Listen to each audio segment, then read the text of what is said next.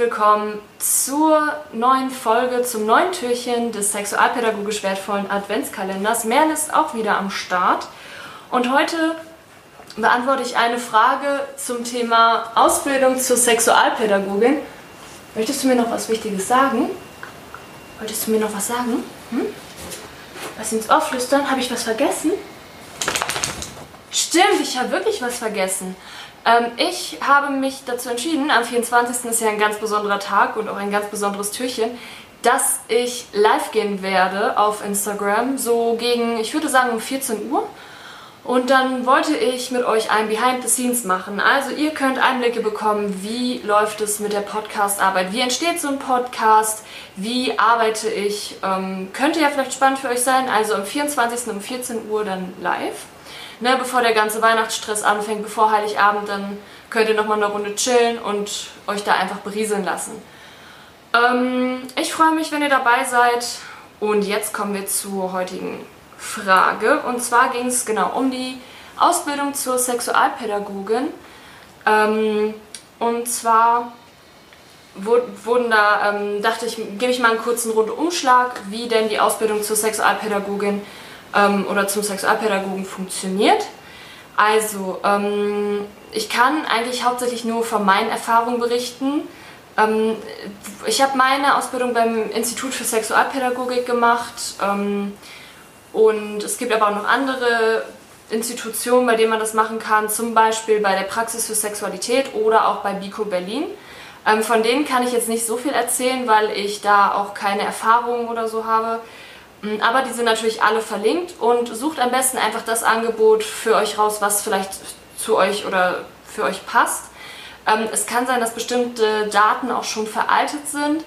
Ähm, also guckt am besten mal nach, schaut mal auf die Seite, wie es auch vor allem mit den Kosten aussieht und so weiter. Also die Voraussetzungen, die man für meine Ausbildung mitbringen musste, war eigentlich ähm, soweit keine tatsächlich. Also jetzt keine wirklich formelle, wo man, wo jetzt gesagt wurde, du musst diesen und jenen Nachweis vorlegen. Das nicht.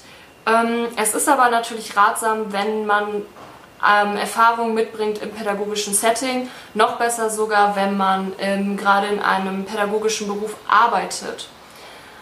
Ähm, ja, und äh, um, weil es quasi in der Ausbildung oft auch darum geht, ähm, die eigenen, einen Transfer quasi herzustellen zum eigenen Arbeitsfeld. Also zum Beispiel kannst du diese Methode in deinem Arbeitsfeld einbauen. Ähm, welche Erwartungen hat quasi dein Arbeitgeber an dich, weil er dich dann quasi zu dieser Ausbildung geschickt hat? Und ähm, ja, darum geht es halt ganz, ganz oft. Also es ist sehr, sehr praxisnah, die Ausbildung.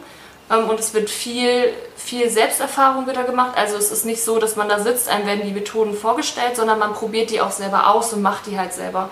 Und das gibt halt auch so ein ähm, sehr lebendiges Lernen und ich finde, das ist halt auch sehr, ein sehr effektives Lernen. Also man behält dann auch viel mehr und ähm, es ist eben nicht dieses stumpfe, wir sitzen da und ähm, es gibt dann Frontalunterricht auf gar keinen Fall. Also was auch am Anfang fand ich sehr irritierend war, war eben dieses, dass man halt dann zusammen in einem Kreis gesessen hat und es gab halt keine Tische. Man saß in einem Kreis, das ist in einem Stuhlkreis. Äh, einige müssen jetzt wahrscheinlich schmunzeln, weil das so typisch Pädagogen ist. Und, ähm, aber es ist so ein bisschen befremdend, aber man, man, oder befremdlich, aber man gewöhnt sich halt dran. Und das ist halt nochmal eine andere Arbeitsatmosphäre.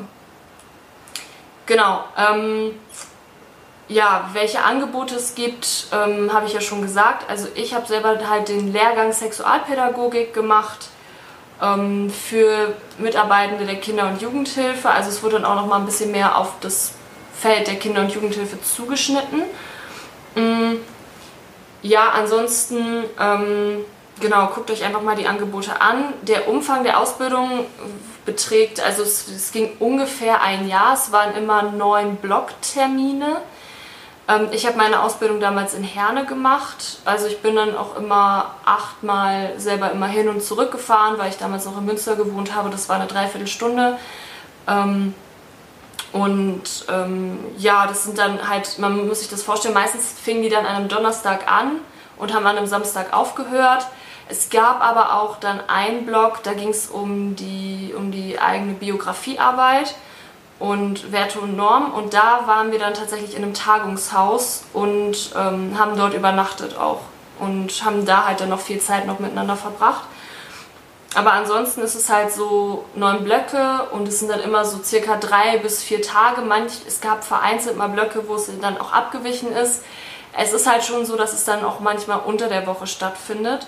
Und ähm, ja, das ist vielleicht auch nochmal wichtig und man ist halt quasi, gerade wenn man von weiter weg kommt, also es gab dann auch Leute, die kamen zum Beispiel aus Bayern, die sind halt angereist und haben in einem Hotel geschlafen, weil du halt wirklich dann von 9 bis 20 Uhr wirklich dann drei Tage am Stück halt dieses Seminar besuchst oder halt den Lehrgang besuchst.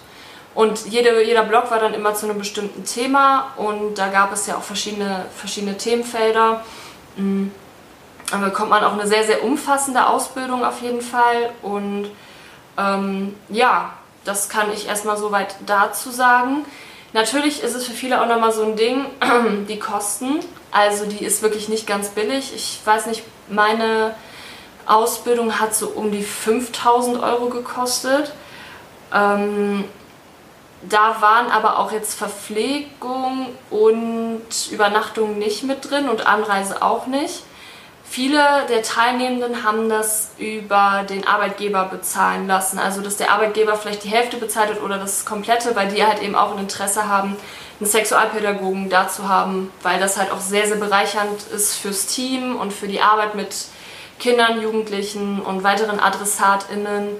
Ähm, genau, und ähm, meistens genau, rechnet das halt schon mal mit ein. Also ihr müsst auf jeden Fall dann auch für Anreise und Verpflegung und Übernachtung selber entweder selber aufkommen oder vielleicht bezahlt euch das der Arbeitgeber. Also es ist eine nicht ganz so günstige Ausbildung. Mm, es war auch immer sehr gemischt. Es gab teilweise auch Leute, die haben sich die Ausbildung halt selbst finanziert. Ob es irgendwelche Stipendien gibt oder irgendwelche Töpfe, wo man vielleicht noch was bekommen kann, weiß ich nicht. Müsste man sich informieren. Ja, und ich würde, ich kann es eigentlich jedem ans Herz legen, diese Ausbildung zu machen. Von mir aus, wenn es nach mir ginge, sollte jeder Sexualpädagoge oder Sexualpädagogin sein.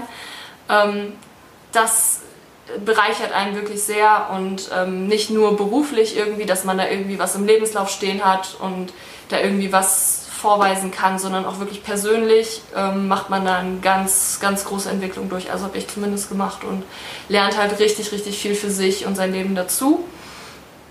Und das ähm, war's für heute. Und dann würde ich sagen, bis morgen.